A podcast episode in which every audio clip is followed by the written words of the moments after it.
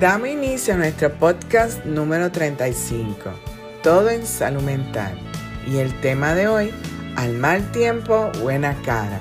En el mundo hoy día se estima que uno de cada cuatro individuos sufre de algún problema grave de estrés y en las ciudades se estima que el 50% de las personas tienen algún problema de salud mental de este tipo. A pesar de estos datos es importante señalar que el estrés por sí solo no se puede considerar una enfermedad inicialmente, pues este es la respuesta física y mental a la vivencia de situaciones o acontecimientos considerados vitales que experimenta un ser humano. Sin embargo, como reacción intensa y prolongada, puede desencadenar serios problemas en la salud, por lo que la vida está llena de estrés. Entender los tipos y la fuente de estrés a corto y a largo plazo, interno o externo, es una parte importante del control del estrés. Según el artículo sobre el estrés del equipo médico de Clínica Mayo, esta define el estrés como la reacción del cuerpo a las exigencias del mundo y puede desencadenarlo los factores estresantes que son eventos o condiciones en su entorno. Como ha vivido una persona su cuerpo responde a los factores estresantes de manera diferente. Si el factor estresante es nuevo o a corto plazo, se le conoce como estrés agudo. O si el factor estresante existe desde hace más tiempo, se conoce como estrés crónico. El estrés agudo, conocido como la respuesta de lucha o huida, es la reacción inmediata del cuerpo a las amenazas, los desafíos o los temores percibidos. La respuesta del estrés agudo es inmediata e intensa y en circunstancias puede ser emocionante. Algunos ejemplos de los factores estresantes agudos incluyen tener una entrevista de trabajo o recibir una multa por exceso de velocidad. Un solo episodio de estrés agudo generalmente no ocasiona problemas a las personas saludables. El estrés agudo leve en realidad puede ser beneficioso, puede incitarte a actuar, motivarte y darte vigor. El problema surge cuando los factores estresantes se acumulan y no desaparecen. Es aquí que se convierte en el estrés crónico. Este estrés crónico, persistente, puede ocasionar problemas de salud como dolores de cabeza e insomnio. La respuesta del estrés crónico es más sutil que la respuesta de estrés agudo, pero los efectos pueden ser más duraderos y más problemáticos. El cuerpo presenta las bases neurobiológicas para el control eficaz del estrés agudo y el crónico. Cuando te encuentras bajo una amenaza real para ti, como por ejemplo un perro grande que te ladra durante la caminata matutina, tu hipotálamo, una pequeña región en la base de tu cerebro, activa un sistema de alarma en tu cuerpo. A través de una combinación de señales nerviosas y hormonales, este sistema activa las glándulas suprarrenales ubicadas encima de los riñones a liberar una oleada de hormonas, entre ellas la adrenalina y el cortisol. La adrenalina aumenta la frecuencia cardíaca, eleva la presión arterial y aumenta los suministros de energía. El cortisol, la principal hormona del estrés, aumenta los azúcares, es decir, la glucosa, en el torrente sanguíneo mejora el uso de glucosa en el cerebro y aumenta la disponibilidad de sustancias que reparan los tejidos. El cortisol también reduce las funciones que serían no esenciales o perjudiciales en una situación de lucha o huida. Altera la respuesta del sistema inmunitario y suprime el sistema digestivo, el sistema reproductor y los procesos de crecimiento. Este complejo sistema de alarma natural también se comunica con las regiones del cerebro que controlan el estado de ánimo, la motivación y el miedo. Una vez que una amenaza percibida ha pasado,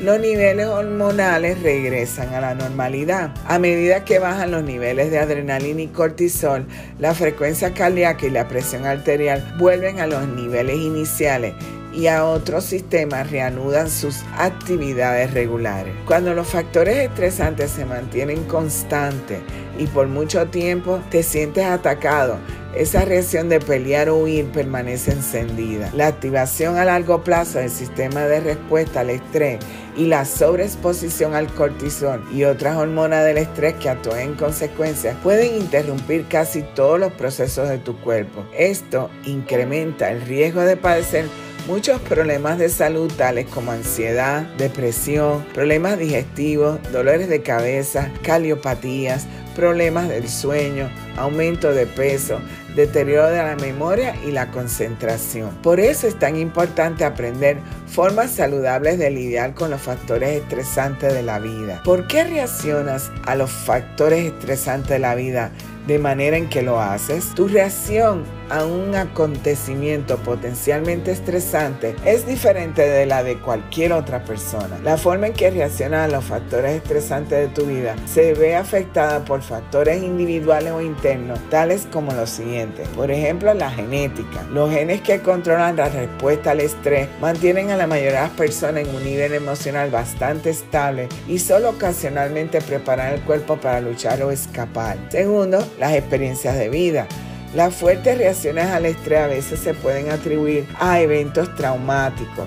Las personas que fueron descuidadas o maltratadas cuando eran niños tienden a ser particularmente vulnerables al estrés. Lo mismo ocurre con las personas que han sufrido delitos violentos, los supervivientes de accidentes aéreos, el personal militar, los agentes de policía, los bomberos y ahora, por ejemplo, el personal de salud que está enfrentando la pandemia de la COVID-19. Los factores estresantes externos son eventos y situaciones que le suceden a usted.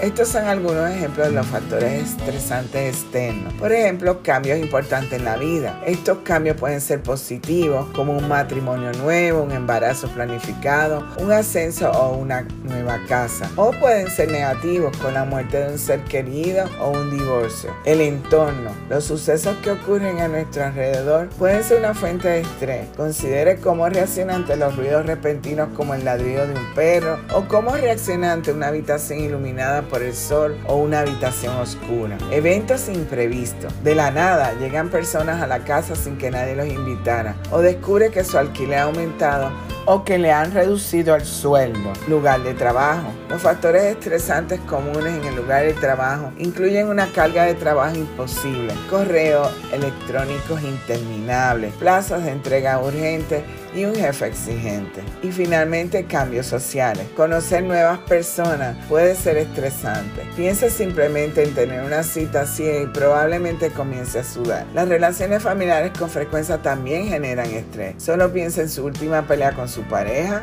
o con su hijo. Los eventos estresantes son parte de la vida y es posible que no puedas cambiar tu situación actual, pero puedes tomar medidas para manejar la forma en que te afectan estos eventos. Puedes aprender a identificar qué te estresa y cómo cuidarte física y emocionalmente frente a situaciones estresantes. El equipo de la Clínica Mayo recomienda estas estrategias de manejo del estrés. Consumir una dieta saludable, hacer ejercicio regularmente y dormir lo suficiente. Practicar técnicas de relajación como intentar hacer yoga, respiración profunda, recibir un masaje, aprender a meditar o mindfulness. Tomar tiempo para pasatiempos como leer un libro o escuchar música. Fomentar amistades saludables. Tener sentido del humor. Ayudar en un voluntariado en tu comunidad. Buscar asesoramiento profesional cuando sea necesario. La recompensa por aprender a manejar el estrés nos garantiza tranquilidad, control de los factores estresantes y una larga vida con salud física y mental. Es así que será válido el antiguo refrán, al mal tiempo, buena cara. Y recuerda que para mantener el equilibrio en la vida necesitamos de salud mental. Síguenos en las redes sociales Facebook e Instagram como Instituto Nina y accede a nuestra página web www.institutonina.com. Recuerda suscribirte en nuestro podcast en Spotify y en YouTube.